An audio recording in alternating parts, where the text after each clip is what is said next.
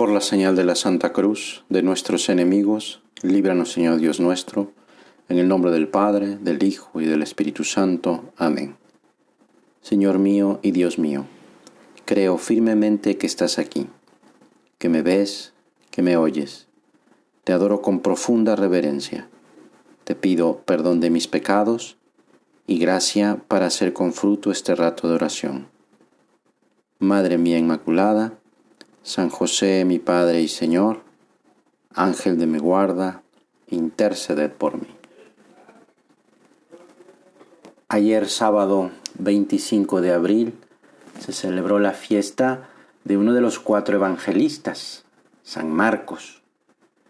Su evangelio lo escribió por encargo de los primeros cristianos que vivían en Roma porque San Marcos fue ayudante de San Pedro ahí en Roma, y como escuchaba las homilías y todas las cosas que San Pedro decía sobre nuestro Señor Jesucristo, pues además también había sido un ayudante de San Pablo. De hecho, San Pablo fue quien lo llamó para que se fuera a Roma con Pedro.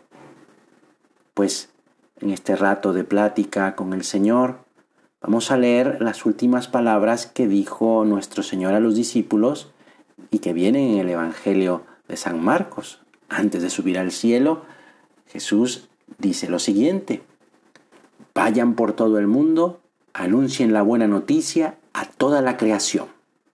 Después de decirles esto, el Señor Jesús fue llevado al cielo y está sentado a la derecha de Dios Padre. Después de haberse dado a conocer a los discípulos, ahora el Señor les pide que todo eso que vieron y todo eso que escucharon lo anuncien a todo el mundo.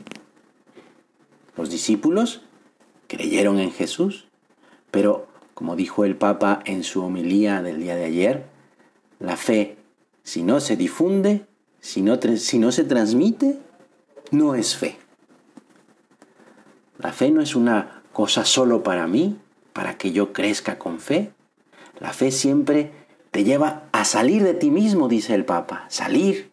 La transmisión de la fe, la fe debe ser transmitida, debe ser ofrecida, especialmente con el testimonio. Vayan, que la gente vea cómo viven. Es la invitación que nos hace el Papa y que pues eh, también es, con otras palabras, decir lo mismo que dijo Jesús. Pero, ¿cómo es mi fe? Si me dijera Jesús, ve y anuncia lo que piensas y crees de mí a los demás, ¿qué dirías? ¿Qué anunciarías? Pero como dice el Papa, no solo se anuncia con las palabras, sino sobre todo con mi propia vida. Porque con nuestros actos manifestamos lo que pensamos y en quién creemos. Si solo pienso en mí, si solo creo en mí mismo, pues anunciaré mi egoísmo, mi soberbia. Y mis actos llevarán tristeza o violencia porque yo mismo no puedo darme alegría y paz. Entonces, ¿cómo voy a transmitir la buena noticia si mi fe es poca?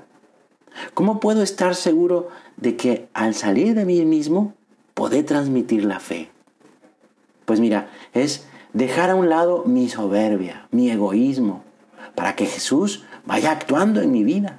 Vamos a pedirle a Jesús que nos ayude a quitar todo lo que impide que Él esté conmigo.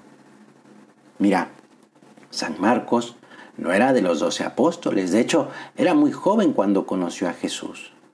Además, tiempo después, le dio miedo y flojera viajar con San Pablo, que le pidió que lo acompañara en uno de sus viajes, pero como iba a ser un viaje largo en el que pasarían muchas incomodidades, pues no quiso ir y se regresó a su casa. Claro, después se arrepiente, ¿eh? Después se arrepiente San Marcos y regresa para ser ayudante de San Pablo y también de San Pedro. Tan es así que San Pedro le llama a Marcos su hijo. Se ve que le ayudaba muchísimo. A pesar de nuestras flaquezas, de las faltas de fortaleza, podemos como San Marcos confiar en que la gracia de Dios y los servicios que en adelante prestemos a los demás pueden hacernos todavía servidores fieles, instrumentos útiles para anunciar la buena noticia. Cuenta el Papa que una vez en Polonia un estudiante le preguntó, Santo Padre, en la escuela tengo muchos compañeros que no creen en Dios. ¿Qué tengo que decirles para convencerlos? Y el Papa respondió, nada, amigo mío, nada. Lo último que necesitas hacer es decir algo. Empieza a vivir y ellos verán tu testimonio y te preguntarán, ¿por qué vivís así? ¿Por qué hay alegría en tu vida? ¿Por qué transmites paz?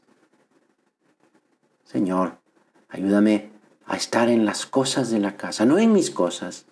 Enséñame a hacer pequeños servicios a los demás, a poder ver en qué necesitan ayuda los demás de mi familia y también dame fortaleza para que pueda ayudarles. Si tú lo haces en tu casa, si yo lo hago en la mía y así todo mundo, entonces cumpliremos esa invitación del Señor. Vayan por todo el mundo, anuncien la buena noticia a toda la creación. Pero, ¿cuál es esa buena noticia? Pues esa noticia que hay que anunciar no es un hecho o un acontecimiento, es una persona. ¿Sí? Se trata de anunciar a Jesús con mi vida. Jesús es la buena noticia para el mundo. Jesús es quien nos da la verdadera paz y felicidad, aún en la situación en la que nos encontramos ahora. Precisamente en la situación en que nos encontramos, Jesús está con nosotros. Si vivimos la vida de Jesús, estaremos anunciando la buena noticia. La primera que nos trajo la buena noticia fue la Virgen. Ella nos trajo a Jesús. A la Virgen María, Madre nuestra, le pedimos que traiga a nuestras familias la buena noticia y que podamos transmitirlo entre todos y que podamos hacer que Jesús viva en nuestro hogar. Que así sea. Te doy gracias, Dios mío, por los buenos propósitos, afectos e inspiraciones que me has comunicado en esta meditación. Te pido ayuda para ponerlos por obra. Madre mía Inmaculada, San José, mi Padre y Señor, Ángel de mi guarda, interceded por mí. Santa María Esperanza nuestra, asiento de la sabiduría.